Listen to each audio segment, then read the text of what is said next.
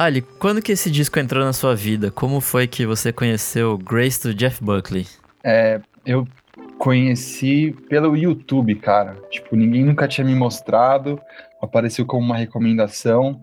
Lá por 2012, assim, eu já era um fanático por música e tal, já gostava muito de muitas coisas, mas não foi um som que eu conheci, tipo, é, com 13, 14 anos. Eu conheci, já tinha uns 22, 23, assim. E aí eu vi uma vez no trampo, assim, eu ouvi o disco inteiro e eu fiquei de cara já de primeira, assim.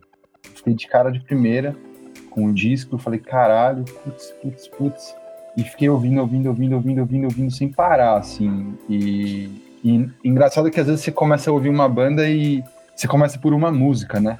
Nesse caso, já desde o início eu ouvia o negócio de cabo a rabo, assim. para mim era uma música só, que é uma coisa que é bem legal, né? Quando você consegue atingir isso, né?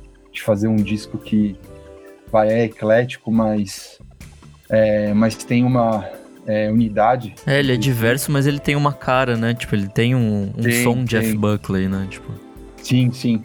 É, e até tem a ver, acho que com, com o jeito que foi gravado e tal. A gente deve passar por isso, mas, mas foi assim que eu conheci. Eu fiquei viciado muito tempo nesse disco, muito tempo.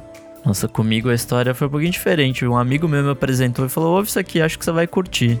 E era uma época que, sei lá, eu tinha tipo uns 18, 19 anos, um pouquinho antes de você, talvez. E aí eu fiquei, tipo, encantado com o rolê, porque, tipo, cara, Jeff Buckley é uma diva, né? Tipo, é uma, uma diva é do uma rock. Diva, é, cara. Sim. E aí, tipo. Exatamente. É um bagulho muito louco, porque ao mesmo tempo que ele canta pra caralho, ele toca bem e, tipo.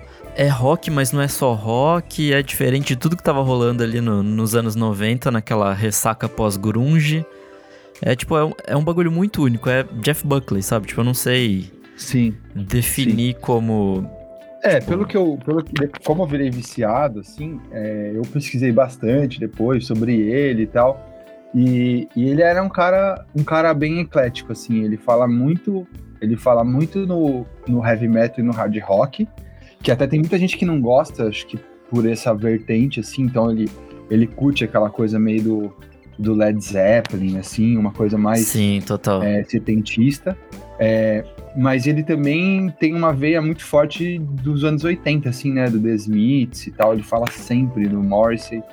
É, e, e, ele até tem uns covers muito bons de The Smiths. Então ele tem esses dois lados, assim. E no disco, no Grace, você ouve isso, né? Tipo, tem aquela música mais pesadona no final lá, Eternal Life, lá. Que é uma música mega hard rock, mega. Sim, tipo, sim. Né? Tipo, 80 é... final dos anos 90 ali, total. Sim, e acho que isso que acaba tornando ele único. Ele era o cara que gostava de tudo mesmo. Ah, outra coisa também é que ele ouvia jazz pra cacete, né? Tipo, essas Sim. divas do jazz anos 50, 60 tem pra caramba. Inclu inclusive, Lilac Line é tipo um. Não um cover da Nina Simone, mas tipo, é uma música dos anos 50 que a Nina Simone gravou e ficou famosíssima na voz dela. Então, tipo, ele tem muito de, desse resgate também dessas vozonas do jazz do tipo de antigamente, né? I lost myself on a cool damp night. Gave myself in that misty light. Was hypnotized by strange delight. Under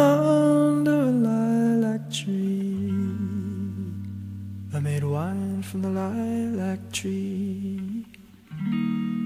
Put my heart in its recipe. Makes me see what I want to see. And be what I want to be. Sim, ele gosta também disso. Lilac Wine é, é um é um som também que do disco que é, eu sempre gostei do disco inteiro, mas esse som foi crescendo assim, tipo, da primeira vez que eu ouvi, Achei muito sensível, muito bonito, mas agora, assim, acho que ele é, no lugar que ele tá no disco, assim, é perfeito, tá ligado? É bem um, um respiro sensível que o disco dá ali, lá, like wine, é muito foda, muito foda esse som. De influências dele, tem uma outra parada que é, eu não sei se você manja, que, que tem um maluco é, que, que, que é da Ásia, da Mongólia, é, que ele é, ele é tipo o precursor de um estilo que chama Qawwali, é um estilo musical que é o Nusra Fateh Ali Khan, que, esse, que o Jeff Buckley era, era viciadaço nesse maluco. E de fato, o cara, esse cara da Mongólia, ele, ele canta com muito, muito melisma, né? Com muita. Também com esse jeito de diva, de, de diva, né? De continuar as notas e, e fazer aqueles vibratos no final, né? Da voz. É, é, é uma influência muito da hora também, vale a pena. Eu vou te mandar depois um link é, do, desse, de um show desse, desse Nos Rat Faté Ali Khan, que, que ele faz até no Brasil, que passa na TV Cultura, assim, é um cara muito, muito sinistro. Caralho, que massa. É, a própria Dream Brother tem umas coisas um pouco mais, tipo, orientais, se é... você for ver, né? Tipo. Sim, sim. Tem umas coisinhas jogadas começo, ali. Né, Caralho, que massa. Sim. Eu não conheço, eu vou dar uma olhada depois. E outra coisa também é que ele fez cover, ele, tipo, é, 30% do disco são covers, né? Além da Nina Simone, que a gente acabou de falar, né? Vale também falar de Hallelujah, que é um cover na verdade do Leonard Cohen, né? Mas a versão, a primeira vez que o Jeff Buckley ouviu, foi na versão do John Cale e não na do Leonard Cohen. É uma curiosidade aí que acho que pouca gente sabe. Outro cover também é Corpus Christi Carol, que é uma música meio de Natal, sei lá, meio religiosa, uma coisa meio. E ela veio de uma versão escrita pelo Benjamin Britten um ano antes, de 93. Só que essa meio que é uma música folclórica, assim, tipo, inglesa, bem, bem comum, assim. Então, o Jeff acabou gravando uma versão de uma coisa que já era bem antiga. É, então, ele, ele meio que não tinha um disco, né? Ele tinha, tipo, algumas músicas, e aí ele meio que juntou com os caras e trampou nesses covers aí, que é uma coisa. É... Putz, ele não era um pelo que eu entendi, né, eu lendo a história, ouvindo, ele não era um compositor, ele foi meio que se tornando compositor. É, a parada dele era a guitarra mesmo. Só que ele foi ficando tão bom nas coisas que, putz, ele merecia um disco solo, aí ele fez umas músicas e, e juntou com os covers, né? Mas realmente, assim, é, e até, puta, é, é, o principal negócio, né? O que que seria, né? o que que ele faria hoje, né? Se ele ia continuar meio Grace, eu acho que não, acho que ele ia é, no, é no segundo disco, né, que ele não completa, ele já tá indo pra um rolê um pouco mais roqueiro, assim, mais tipo. É. Talvez é, até um pouco mais grunjão, assim. É que quem terminou o disco foi uma galera que tava totalmente envolvida no grunge, então talvez tenha esse efeito, mas pelo, pelo que dá para ver, assim, o, o Sketches for Sim. My Drunk, ele já tá, tipo, bem mais indo pra esse caminho, tipo, mais é. sujão, mais... Puta, esse, esse disco, o segundo disco, tem um single lá que é muito bom, né? Que até tem um clipe, né? É, acho que é Everybody Here Wants You, uma coisa assim. Ah, sim. É muito bom. Muito, muito mesmo. Ah, inclusive vale dizer também que o, o produtor desse disco, né? Que foi feito rapidaço, é um cara chamado Andy Wallace, que trabalhou com gente pra cacete. Até aquela Walk This Way, do Randy MC Aerosmith, sabe? É. Foi ele que produziu. Sim, sim. É tipo, é muito loucura. E nesse meio tempo ele produziu de Slayer a Prince, sabe? Tipo, Bruce Springsteen, uma galera gigantesca. Sim, sim.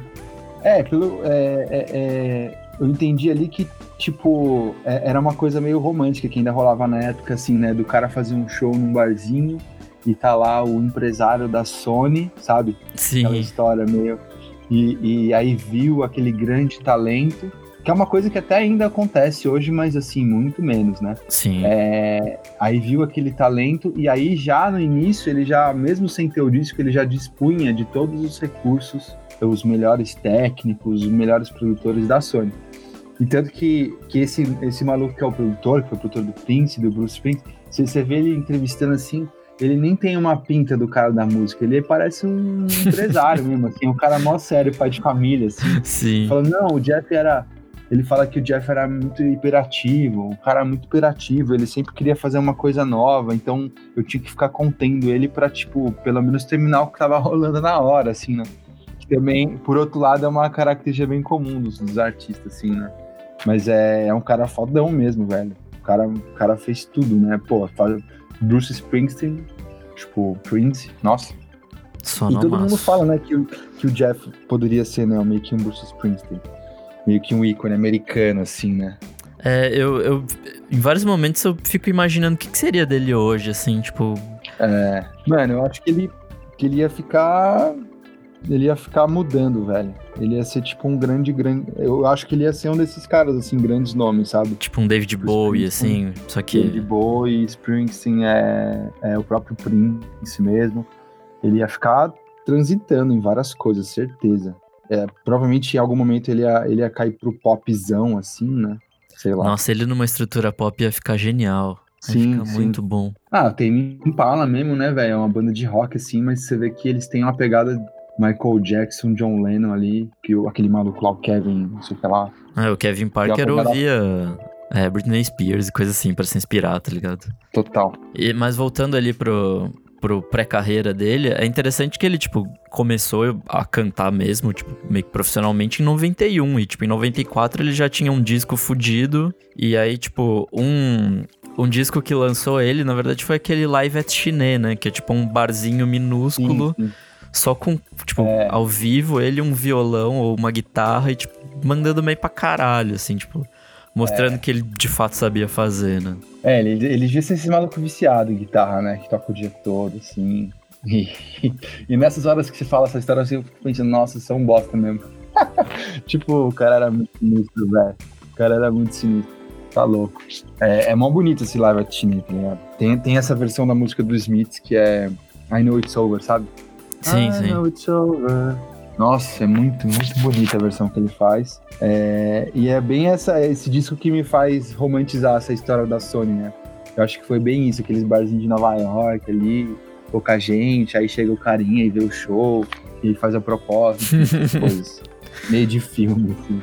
E aí tem a É. história que, tipo, quando ele não tava cantando, ele tava lavando prato, tá ligado? Então tem, tipo, o, o rolê dele trabalhar no bar e cantar também, sabe? Tipo, e aí ele foi descoberto e tal. Sim, sim, puta, isso é muito legal, velho. Isso é muito legal também. Dá um, um peso pra história. Ah, uma outra coisa que depois saiu, eu fiquei tão viciado depois, e aí quando bem na época que eu tava bem viciado, falou, ah, vai sair um filme dele, né? Que é Greetings from Tim Buckley, que é a história do pai dele e tal.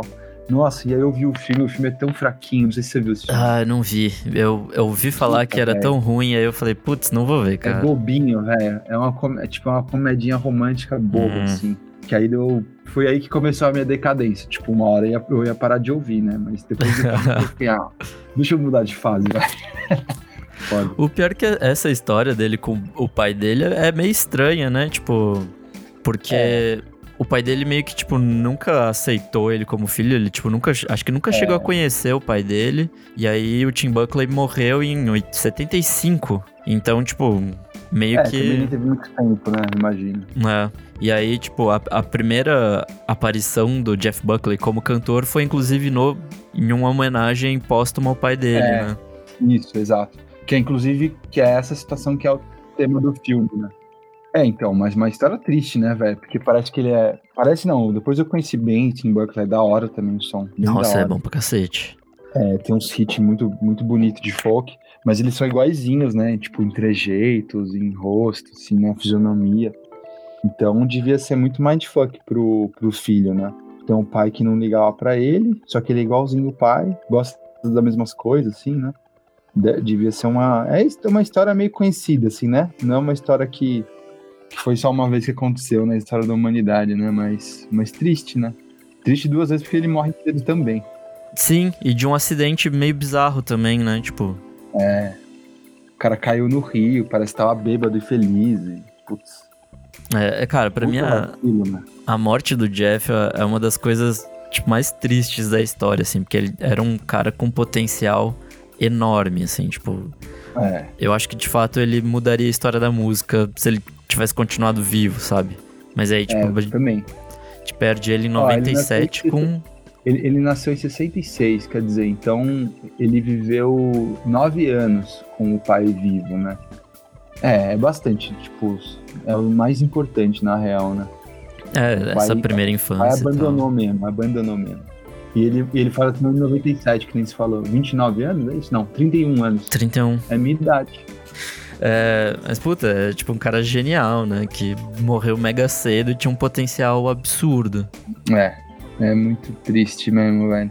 Muito triste. E mesmo esse, mesmo esse disco aí, o segundo disco que pinta, ele seria. Eu, acho que ainda ia melhorar muito o disco, ia ser um disco bom pra caramba, assim. E eu acho que ele também ia ser um cara. é, eu acho que ele também ia ser um cara, tipo, que ia fazer muita collab, assim, sabe? Sim, verdade. Tem cara mesmo de, de alguém que é, tipo, chamar gente pra fazer coisas. E qual que é a sua música favorita do disco? A minha música favorita é Dream Brother mesmo, velho. É a última música, puta. É, eu acho que aquele som ali, ele entra num transe, assim, tem um musical muito foda. E, e as dinâmicas ao longo da música também são muito boas. E até tem aquela parte da letra, tem uma parte da letra que me toca bastante. É, Don't be like the one who made me so old. Nossa, esse negócio quando ele canta, isso tipo, Sim. é muito foda. É minha música favorita, mas eu gosto de todas, velho. Sinceramente, eu gosto de todas. Assim, eu gosto muito de Lover You Should Come Over, que até é uma música meio John Mayer, assim, né? Mas, É, total. mas é muito, mas é muito boa, muito boa, velho.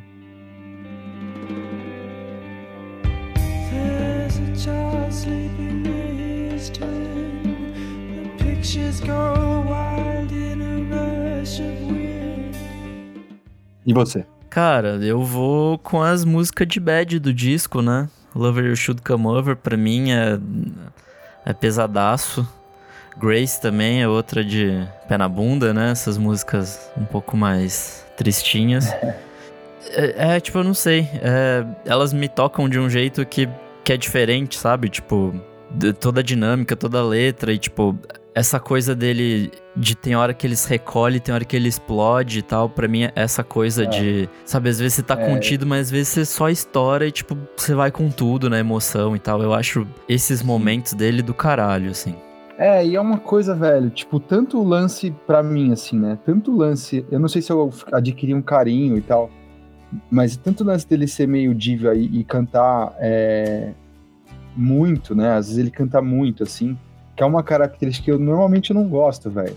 Quando esse lance de ele ficar brincando com as dinâmicas muito, tipo, é, de ser é, erupção, calmaria, erupção e calmaria, são duas coisas que normalmente não gosto, mas, velho, ele é tão bom, ele faz tão bem, tão bem, velho, tipo, é tão impecável que você fala, nossa, o bagulho bate mesmo, assim.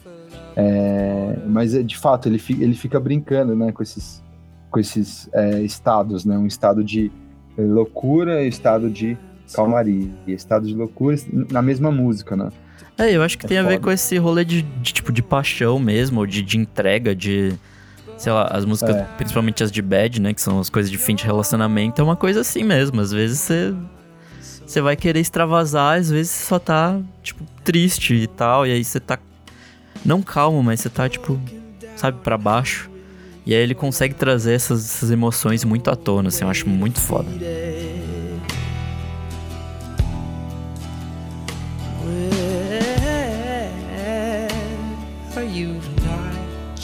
Know how much I need it.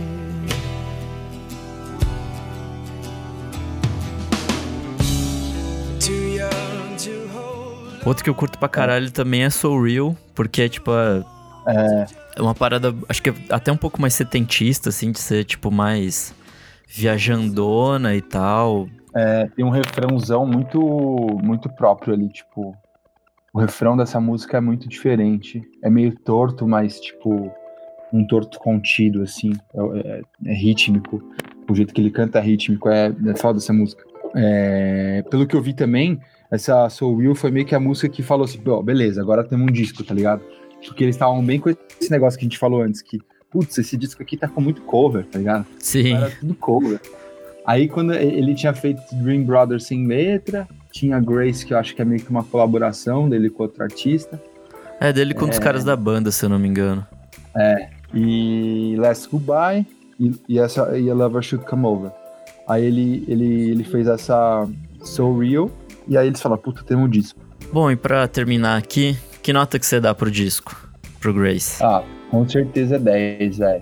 Nota 10 pra esse disco, descasso, tipo, um dos discos da minha vida, tipo, quando eu ouvi, foi aí que eu falei, nossa, a música é foda mesmo. Eu já tinha certeza disso, mas esse disco só, só reafirmou pra mim. Foi a partir dele que você, tipo, Coisa. decidiu ser músico, assim? É, eu acho que foi assim, foi. Porque na, na vida, né, tem, tem uma hora que você tem que olhar pra, pro alto, assim, e ver que, que você, em quem você se espelha, assim, né? E, e aí, quando eu ouvi esse disco, eu tipo, tive certeza que era nisso que eu me espelhava. E então foi, foi não só, tipo, inspiração, mas também foi importante pra mim, assim. Foi muito, muito transformador, assim. Boa, É, massa. É foda. e você, qual é a nota que você dá? Cara, não tem, né? Nota 10. É, esse disco é um absurdo. É tipo, uma coisa que eu já falei em outro programa aqui, tipo, ele tem uma, uma cadência sensacional, só letra boa, só musicão, produção impecável. Tipo, não tem o que tirar, assim, tipo, não tem um ponto ruim desse disco, sabe? Tipo, É. o ponto ruim é que ele acaba, é isso. Sim. É, tem uma, tem uma coisa também que é de execução técnica mesmo. Os caras eram. Ele era um puta músico e os caras do lado também eram putas músicos também. E, e isso acho que dá essa atmosfera, né? Tem uma atmosfera de ao vivo no disco, assim, meio que um, um delay, um reverb do disco, da master, assim, que não é nem da guitarra, nem da bateria, meio que do todo, da sala, né? que a Sim. gente fala, do delay reverb da sala, que é muito, muito maravilhoso, que dá essa coisa de que é um disco só, uma coisa só. Parece que foi feito num dia, né? Mas foi um pouco mais que isso. É, inclusive, fica a dica pra quem está nos ouvindo de ouvir todos os ao vivos do Jeff Buckley que são maravilhosos, assim, tipo, seja com Sim, material tem- próprio ou com cover, é absurdo. É. Tem um em é, Berlim, eu acho, ou Holanda, sei lá, que tem no YouTube que eu revendo aí. Frankfurt, live em Frankfurt. É um, é um live que tem inteiro, assim, muito bom. Boa, bom demais. Ah, eu tenho última indicação. Tem uma música do Jeff Buckley com que é uma das minhas músicas favoritas, que não tá no álbum, que é uma música com a Elizabeth Taylor, que era a cantora do Cocktail Twins. Ah, boa. É, All Flowers in Time Bend Towards the Sun. Essa música é muito, muito foda. Onde tá é uma das essa? collabs dele que eu acho. É, tem no YouTube. Tem no não YouTube? tem no Spotify, mas tem no YouTube. Boa, vou deixar os links pra quem está nos ouvindo. E é isso aí.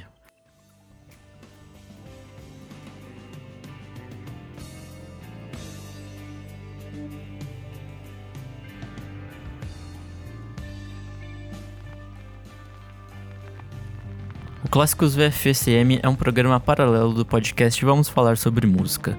Para ter acesso com antecedência a esse e outros programas, apoie nosso podcast em padrim.com.br barra podcast VFSM. Eu sou o Nick Silva no Twitter, Nick Silva no Instagram. Eu tô no Instagram como Ali Sater, é, e também tô no, no Twitter como Ali Sater. E é isso aí, quem quiser falar comigo sobre Jeff Buckley, é um papo que eu sempre curto. Não esquece também de seguir nosso podcast, arroba podcast em todas as redes sociais.